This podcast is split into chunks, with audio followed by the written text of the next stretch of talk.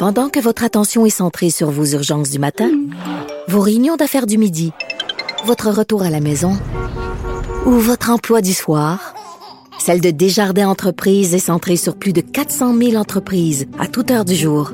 Grâce à notre connaissance des secteurs d'activité et à notre accompagnement spécialisé, nous aidons les entrepreneurs à relever chaque défi pour qu'ils puissent rester centrés sur ce qui compte, le développement de leur entreprise.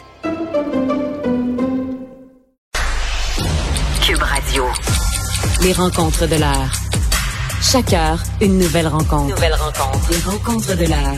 À la fin de chaque rencontre, soyez assurés que le vainqueur, ce sera vous. Cube Radio. Une radio pas comme les autres. Avec Yasmine Abdel-Fadel. Salut Yasmine. Salut Philippe Vincent. Bon, commençons en parlant de la Chine. Hier, Justin Trudeau qui a finalement annoncé une série de mesures pour acheter du temps, calmer la grogne. Qu'est-ce que t'en penses? Moi, je pense que là, on est comme en mode panique, là, puis l'objectif n'est plus de savoir ce qui se passe dans l'ingérence de la Chine dans notre processus démocratique. L'objectif, c'est de faire diminuer la pression puis faire oublier les demandes des oppositions de tenir une enquête publique et indépendante. Parce que là, grosso modo, il a annoncé deux choses. La première, ben, avoir un rapporteur spécial qui, lui, va déterminer s'il faut une enquête publique et indépendante. Alors, je comprends pas pourquoi nous, on, on a des élus qui n'ont pas le jugement de déterminer s'il faut une enquête publique et indépendante. Je ne comprends pas cet argument-là. Le deuxième, c'est de demander au comité des parlementaires euh, de la sécurité nationale et du renseignement, qui sont pas un groupe du qui émane du Parlement ou qui, qui émane du Sénat, qui sont constitués en vertu d'une loi euh, et qui sont euh, qui ont une cote très secret et qui ne peuvent pas à perpétuité parler de ce qui se passe dans les rencontres de ce comité-là. Ils leur demandent de euh, enquêter finalement sur les allégations de d'interférence de, de la Chine dans les élections j'ai l'impression que tu sais quand tu fais ton spaghetti là puis que t'as ton t'as ta casserole trop remplie d'eau puis que c'est en train de bouillir, puis là tu rajoutes le spaghetti puis ça déborde, puis tu mets le couvercle dessus en pensant que si tu allais mettre le couvercle, ça va arrêter de déborder. Ben c'est ça qui est en train d'arriver parce que Justin Trudeau avec le manque de réponse qui nous a servi et son indifférence dans les derniers jours à, traverser la ligne rouge où on pouvait encore accepter ce genre de mesurette pour dire qu'il fait quelque chose. Ce qu'il a annoncé hier, là, il aurait dû l'annoncer il y a déjà plus de dix jours. Ça aurait peut-être diminué la pression. Mais attendre de faire ça hier, finalement, je pense que ça va pas être assez ni pour les oppositions ni pour la population qui a un doute parce que le doute en politique peut être fatal et on est rendu à cette étape-là où on a une doute sur l'indépendance, on a une doute sur le sérieux pour lequel le gouvernement le prend. On a un doute sur est-ce que le gouvernement a quelque chose à cacher, c'est pour ça qu'il résiste. Le doute est beaucoup trop présent dans différentes questions et je ne pense pas qu'il puisse s'en tirer avec ces mesurettes-là qu'il a annoncées hier. Hum, mais mettons que le rapporteur spécial dit ça prend une enquête publique ou ça prend une enquête juste d'un juge. Est-ce que ça... Parce qu'ultimement, c'est ce qui va se passer. Là. Il va faire une recommandation. Ça se peut que ça aille dans le sens que tout le monde a fait depuis le début, c'est-à-dire une enquête publique là-dessus. Ou ça se peut qu'il mette qu'il demande une mesure mitoyenne, mais au moins, au moins, il va peut-être un jour se passer quelque chose. J'essaie de faire l'avocat du diable. De voir, Ouais, ben t'essaies de faire de voir. La, Moi, j'espère, j'espère que l'exercice va être sérieux parce que euh, ça, ça mérite d'être sérieux. J'espère que le rapporteur va avoir une crédibilité puis un respect de, la part de tout le monde. Puis tout le monde va dire ouais, lui il a de l'allure puis on va le laisser faire son travail. Honnêtement, je l'espère sincèrement. Le problème là-dedans, c'est que avoir quelqu'un d'autre qui dise on a besoin d'une commission d'enquête ben pourquoi on n'a pas écouté juste le commun des mortels et les partis d'opposition qui le disent? Qu'est-ce qui justifie que le premier ministre lui-même ne peut pas prendre cette décision-là? Est-ce que c'est parce qu'il considère qu'il est jugé parti? Parce que c'est la seule, c'est la seule réponse qui s'impose. C'est soit il se considère jugé parti, puis il ne veut pas avoir à prendre cette décision-là parce qu'il est concerné par les impacts d'une éventuelle enquête. Ce qui est correct ce qui est correct, mais qu'ils le disent, parce que est-ce que l'enquête va enquêter sur Justin Trudeau puis c'est euh, puis son cabinet La question se pose. Ou il dit ben moi comme premier ministre je suis tout aussi inquiet que vous, donc je vais déclencher une commission d'enquête parce que moi aussi je veux savoir qu'est-ce qui se passe dans l'ingérence de la Chine. Et c'est là le problème, c'est ça la réponse que l'on n'a pas. Je sais pas si c'est un problème de communication ou un problème beaucoup plus profond et donc plus dangereux que ça. Euh, mais la- le rapporteur spécial, ça c'est gagner du temps parce que ça Hmm. va prendre du temps avant de nommer ça va être qui. Et ensuite, ben, en fait, il dit qu'il veut consulter les partis d'opposition avant de le nommer, les consulter, pas chercher leur approbation. Et ça va prendre quelques mois pour que cette personne se fasse une tête. Et le premier ministre espère, espère que pendant ce temps-là, ben, on aura oublié puis on sera passé à un autre appel. Hmm. Parlons Et ça, de... c'est un pari. Ouais, un pari risqué. Parlons d'Éric Duhem, euh, qui est toujours à la recherche de députés euh, brebis euh, égarés, caquistes. Et là, il y en a une qui est dans sa mire, qui pourrait peut-être être suspendue de la CAQ parce qu'elle fait l'objet d'accusations pour intimidation.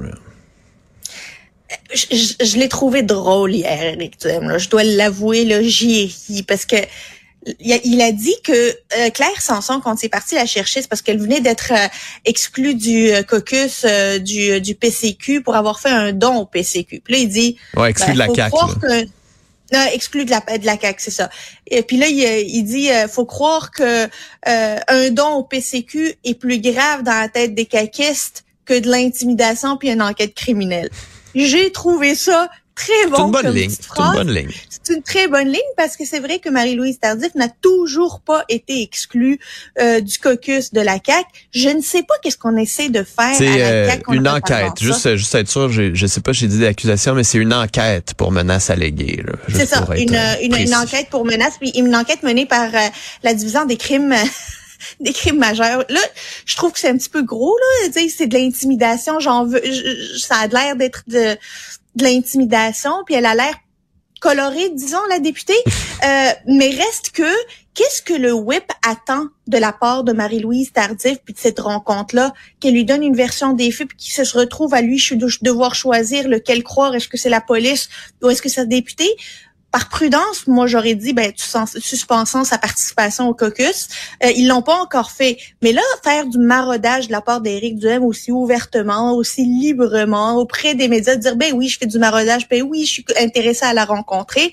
Je sais pas si ça donne un mini rapport de force, un nano rapport de force à Marie-Louise Tardif lors de sa rencontre avec le whip là, pour dire ben regardez si vous m'excluez, ben moi je, n'exclus pas non plus d'aller rencontrer Éric Duhem puis voir ce qu'il a à m'offrir. D'autant plus qu'elle semble être euh, très intéressée à, devo- à pouvoir prendre la parole, elle qui, s'était plainte de ne pas avoir assez de temps de parole quand on est député d'arrière-ban euh, à la CAC. Euh, Peut-être que Éric Duhem pourrait lui mettre ça sur un plateau d'argent puis assumer ce qui vient avec comme couleur, disons, de la députée. Éric Duhem, il n'a pas peur de la couleur des députés qui peuvent le représenter. Tant qui qu'il y en a une c'est ça. Tant qu'il y en a une, regarde, dis ce que tu veux, fais ce que tu veux, tweet ce que tu veux, fais les lives sur Facebook que tu veux. Donne-moi juste mon passeport pour l'Assemblée nationale, puis tu vas être correct. Mais en même temps, cette controverse-là autour du fait qu'il serait allé chercher quelqu'un, puisque je pense que c'est une caricature ce matin, euh, Éric Duhem passe les vidanges, là, ou quelque chose du genre. Euh, ça, ça serait passager, cette controverse-là. là.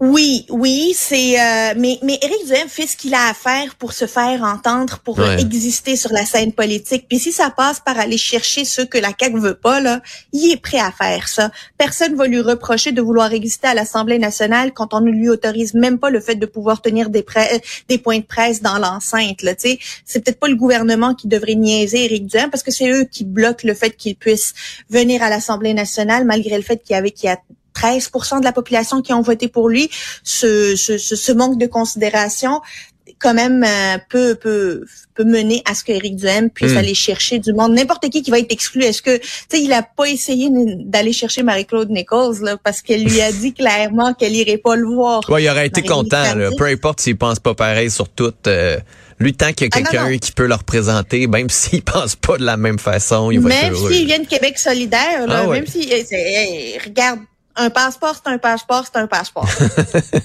Bon, Saint-Henri-Sainte-Anne, parlant de Québec solidaire euh, et du Parti libéral, euh, la circonscription de Dominique Anglade, euh, on est dans le sprint final. le vote par anticipation, c'était hier puis avant-hier. Est-ce que tu penses qu'il va y avoir haute participation?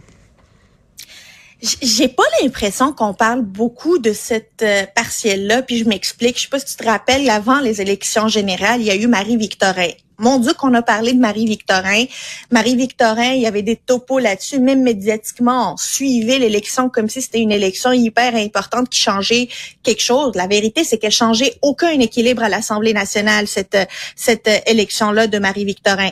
Celle-ci, à Saint-Henri-Sainte-Anne, ben, elle change pas mal de choses. La première, c'est qu'elle pourrait, euh, les libéraux pourraient encore mordre une poussière qui va être très douloureuse. Et la deuxième, c'est que Québec solidaire pourrait éventuellement atteindre le 12 circonscriptions et s'affranchir du dictat des autres partis qui ne veulent pas que Québec solidaire puisse avoir ses budgets et, qui sont méchants avec ben, Ils ont eu quand même, là.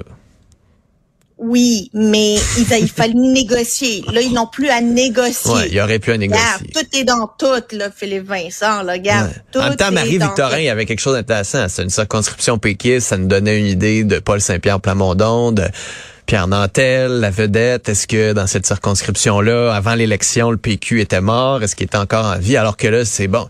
Ben, Est-ce que les libéraux sont morts? Sont- C'est ça. C'est ça. Ben, Puis tout on le monde- s'y attend tout, Tout un le monde s'en fout que les libéraux meurent ou meurent pas. C'est ça le problème, fait qu'on l'écoute pas. Euh, les libéraux vraiment ont un gros un gros pari parce qu'ils n'ont même pas de chef. Euh, ils ont un chef par intérêt, Marc Tanguay, mais il n'y a pas de course à la chefferie. Ils sont en train de se demander sur leur positionnement qu'est-ce qu'ils ont à proposer. Tu sais, drôle de bruit lorsque tu es en campagne électorale de dire que tu es en train de trouver un moyen de te repositionner, puis trouver un moyen de t'identifier, là, tu sais, comme voter pour nous, mais vous allez voir après, on va trouver qui en est. Euh, la marche est haute pour les libéraux. Euh, L'élection est décisive pour les solidaires. Puis pour euh, le, la CAQ et le Parti québécois, ben, elle est juste en existence. Il n'y a pas d'événement qui se passe là-dedans. Ils veulent pas qu'on en parle. On passe ça sous le tapis. Puis regarde, tant que les tant que les candidats ne font pas trop de grosses gaffes, là, on n'entendra plus parler de ça. J'ai bien hâte à lundi prochain où ça va être la soirée électorale dans Saint-Henri-Sainte-Anne, puis voir euh, si les euh, si Gabriel Nadeau-Dubois va avoir un discours victorieux parce que c'est il, va se défaire d'une pression s'il réussit à faire élire euh, son candidat Guillaume Clichy-Rivard. Hum, en même temps, ça va redevenir encore plus le Parti montréalais. Là, où toutes les toutes les circonscriptions presque On vont être sur l'île de peut Montréal. Ouais, ouais, la ligne orange, euh, bout à bout, euh, sera bien orange et solidaire. Yasmine, bonne journée. Euh, on se reparle À demain. aussi. Salut.